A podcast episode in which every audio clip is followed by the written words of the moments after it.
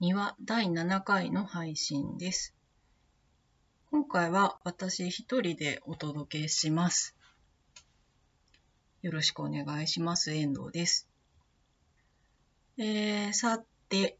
えー、と、庭は音声配信です。毎回4つの話題のいずれかについて喋ります。その4つの話題というのは、うーんと、1、蕎麦を食べることについて感覚を絞り出す。2、赤のハーモニーに書かれたものに勝手なことを言う。3、私が知らない作品のディティールを説明する。4、前後関係を伏せた一文を勝手に解釈する。です。というのは説明文にも書いてあることなんですが、うん、毎回違う人にお越しいただいて、4つの話題のうち、えっ、と、好きな1個を選んで喋ってもらって、それに私、遠藤が、えー相槌を打ったりするっていうのが庭の主な内容です。この4つは、全部、うん、こう、物事を捉えるときの感覚を言葉にしてみるっていうことが大きいお題になっています。うん。で、細かくは後で話そうと思いますが、この、どうでもいいこういうおしゃべり。どうでもいいわけじゃないんですけど、で、あの、真面目に取り合ってくれる人と、そうじゃない人がいて、でも、まあ、こういうことは、こう、ずっとというか、コンスタントに人に聞いていきたいので、どういう状況であっても。まあ、ポッドキャストとしてなら、あの、遠くの人にでも、なんなら面識のない人にでも、お願いしやすいかなと思って始めました。うん。あの、お聞きいただいた方は皆様よくご存知だと思いますが、えっ、と、かねてから、庭は毎回タイトルコールとか、あの、挨拶は愚か、ゲストの紹介さえ一切してないんですよね。あの、まあそれはなんとなく始まってなんとなく終わるスタイルのポッドキャストが好きっていうのもあるんですが、ゲストに肩書きをつけないで喋ってもらうっていうのは、あの、いろいろな経歴をひっくるめられないなら、いっそな、こう、なんとなくの人物像のままの方がいいな、という感じもあって、あの、やってます。まあ、でも、庭が何なのか？せめて庭をやっている人が何者なのかくらいは、明らかにしておいた方が、まあ、聞いてる人もいいのかなと思いますので、えー第7回にして今更に、あの、庭の自己紹介をやりたいと思います。はい。あの、ゲストはいないので、ゲストのおしゃべりを聞きたい人は飛ばしてもらったらいいと思います。うん。それで、えーっと、ちなみにあの、庭っていうのは、昔吉祥寺にあった喫茶店の名前です。あの、ちょっとなんていうか、夜の長い街にあったもんで、あの、子供の頃に眺めたことしかないんですけど、こう、あの、祖父母とかにこう、あっちには行っちゃいけませんって言われる街にあったんで、まあでも、なんていうんですかね。喋る場所って言ったら、やっぱり、あの、徹子の部屋だと思うんですが、そこまで、その、ホストの存在がはっきり出てるわけでもないし、っていうのもあって、で、もう部屋でさえなく庭っていう、まあこう、喫茶店で喋るような具合でやっていただいております。それで、えっ、と、どうしてこの4つの話題なのかっていうことなんですけど、えっ、と、一つずつ行きましょうか。そうですね。えーまず4番。前後関係を伏せた一文を勝手に解釈する。これは唯一前進がありまして、あの、2019年に、えっと、一行読書会っていう小さい読書会を行ったんですが、あの、内容としては、村上春樹作品の中から一文だけをよくよく読んでいこうっていうもので、そんで、えっ、ー、と、よくよく読むための手法として、その日本語の原文を翻訳してみるっていうことをしました。あの、村上春樹作品っていうと、何ですかね。あの、世界観とか、こう、歴史？あの、これまでの作品の流れ？とか、なんかそういう大きいくくりで語られがちで、結構圧倒されてしまったりするんですけど、まあ一行に絞ってなら、しっかりよく読むということに手が届きやすいんじゃないかなと考えました。まあ、でも、あのあ、でも、でも、日本語だと、その単語の意味以上はないというか、なんていうか、その単語が全てなので、だから別の言語に置き換えて、そうすると、こう自分がどう捉えているか、あの、別に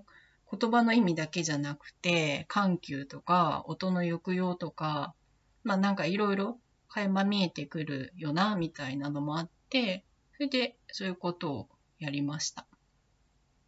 うん。で、翻訳とか言うと、ちょっとハードルが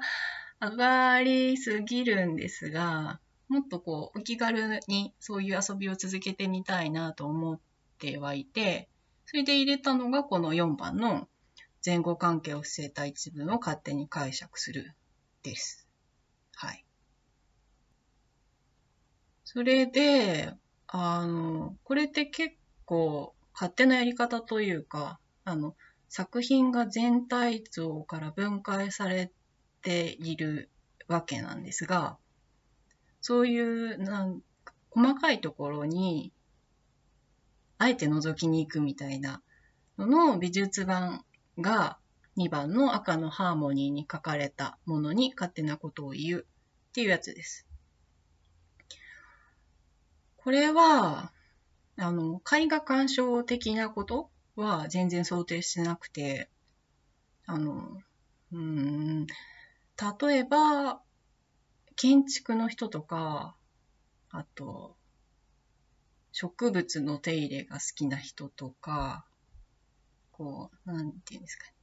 どう見ようとしても自分の知識が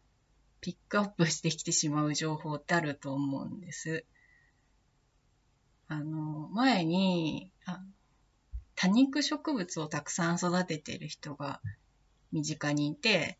あの、まあ、多肉の生育環境としてその場所をチェックしてしまうみたいなことを言ってて、あの、なん、太陽光の入ってくる角度に始まり、その家具の配置にしろ何しろ、まずはそこが気になるというか、まあ、そういう個人的な視点で見られた絵画って、もちろんあんまり語られないんですけど、こう、まあ、人のを聞くとなんか自分もあるなって思い出すんじゃないかなとか思って、それで2番を入れました。うん。あとは、3番の私が知らない作品のディティールを説明する。は、これはもうそういう、なんていうんですかね、ジャンルさえ飛び越えて、なんならなんかわざわざ鑑賞とかしたりしなくても、ディティールをよくよく堪能する瞬間は、こう、どこにでもあるので、そういう堪能してる感じのを、あの、共有してみてもらいたいなっていうことです。うん。わかります伝わりますかねこの感じ。はい。で、えっ、ー、と、1番。蕎麦を食べることについて感覚を絞り出す。もう、これも生活の中のでのことですけど、やっぱり一つ一つの物事を振り返ってどういうつもりだったのか。ただ無心にそばすすってるだけの自分の光景を思い返して、どうだったのかもこうだったのかもないんですけど、まあなんかわざわざ思い出してみるっていうのも面白そうだなと思って入れました。はい。で、あの、これなぜ蕎麦かというと、あの、かの有名なポッドキャスト引用で、あの、平松陽子さんの蕎麦のエッセイが、蕎麦をすするだけなのに、とても、こう、豊かですごい、みたいな感想を話してらして、あの、それに由来してます。はい。あの、よく落語家さんは、蕎麦とか、こう、所作も気にしてみたりするなんて言いますけど、まあそういう自分の日常をわざわざ観察してみる。うん、やっぱりわざわざやるようなことじゃないんですけど、まあ、でも本読んだり、絵を見たりする以前に、ありとあらゆるそういう、うん、物事が、そういう感覚を向けられる対象っていうんですかね。だったら、まあ極端には本とか絵とかもいらない暮らしだろうなとか考えてみてます。うん。それで、えー、こういう4つの話題の、こう、物事を捉えるときの感覚を言葉にしてみるみたいなのっていうのは、例えば絵を見るときに、うん、あの、歴史とか技術のことをよく知っておくというのとはちょっと逆というか、まあ、違う鑑賞の方法ですよね。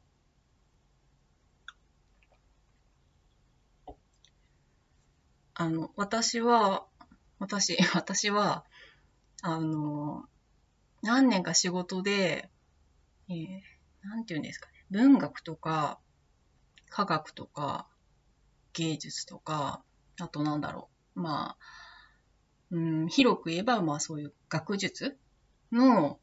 普及啓発、教育普及みたいな ことに携わってたんです。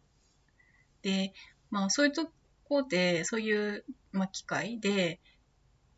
有識者が一般の人に知識を与えるのは簡単なことで、ただ、知識ありきで、それを、こう、まあ、ガイドにして、その、物事を捉えていくっていうか、楽しんでいくのも、まあ、一つにはそれでいいと思うんですけど、あまりにそこに頼りすぎて、自分がどういいって思ってるのか？みたいなところを存在に扱いすぎるっていうか、そういう、あんまり存在なの良くないよね、というか、あの、でも結構、興味があって、そういう機会に参加してくれる人でも、うーん、こう、自分がいいなって思ってるその感じに対する信用が低すぎるみたいなところがあって、こう、まあ、裏付けの知識に頼りすぎるっていうか、なんて言うんですかね。あの、こうだからすごいっていうのと、すごいのはこうだからっていうのは、似てるけどだいぶ違うというか、うん、もうちょっと自分信頼してもいいんじゃないって思うことがあるんですよね。うん、その辺ちゃんとフォローしてった方が、より深くその分野に対する好奇心を育めるみたいなところがある。うん。やっぱうまく言えないんですけど。はい。で、そういうことで言うと、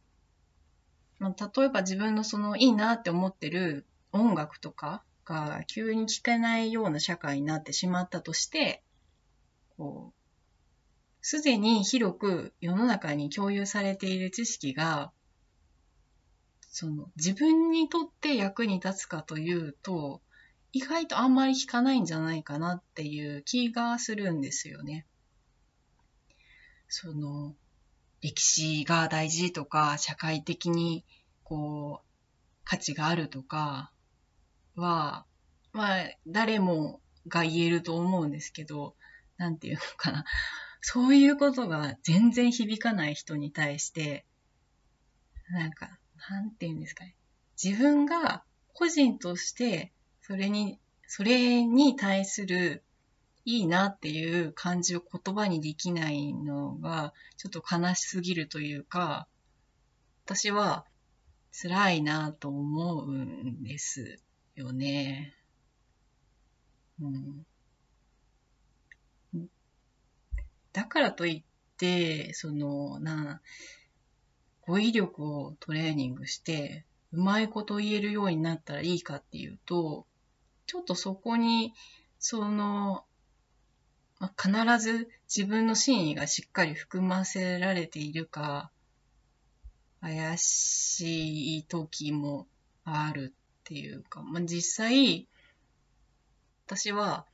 なんか、こう、なんかの作品を説明していて、やっぱり言ってる側がピンとこない、その説得に注力しすぎて、なんかちょっとピンと来ないみたいになることもあるし、まあ、そういうこととも言えないというか、うん。うん、だから、こう、まあ、語彙力っていうことだけじゃなくて、漠然としてるんですけど、そういうところ真面目に考えてみる機会って作んないとなかなか持てないし、なんか自分だけでやっていくのちょっと修行みたいな感じで、自分だけでなんかそういうこと考えて、頭の中だけで考えていくのはちょっと厳しいんじゃないかなとは思いまして、じゃあいろんな人の様子を見て、それでちょっとずつ自分も釣られて考えていく感じにしようかなという、あの、なんとも他力本願な調子でやっていくのがこの庭です。はい。うん、まあでも、そういうことは全然後回しにして、あの、それでもいろんな人がこの繰り返し同じ4つの話題をゆっくり、うん、反数していって自分で考えるみたいな、そういうのが楽しいなと思っているので、まあ、とにかくまずはできたら誰か喋ってくださいということですね。あの、同じようにして去年やった雑談っていうイベントのことも庭のベースにあるので話したかったんですが、そうですね。もういい時間になったので終わりにしようと思います。どうもありがとうございました。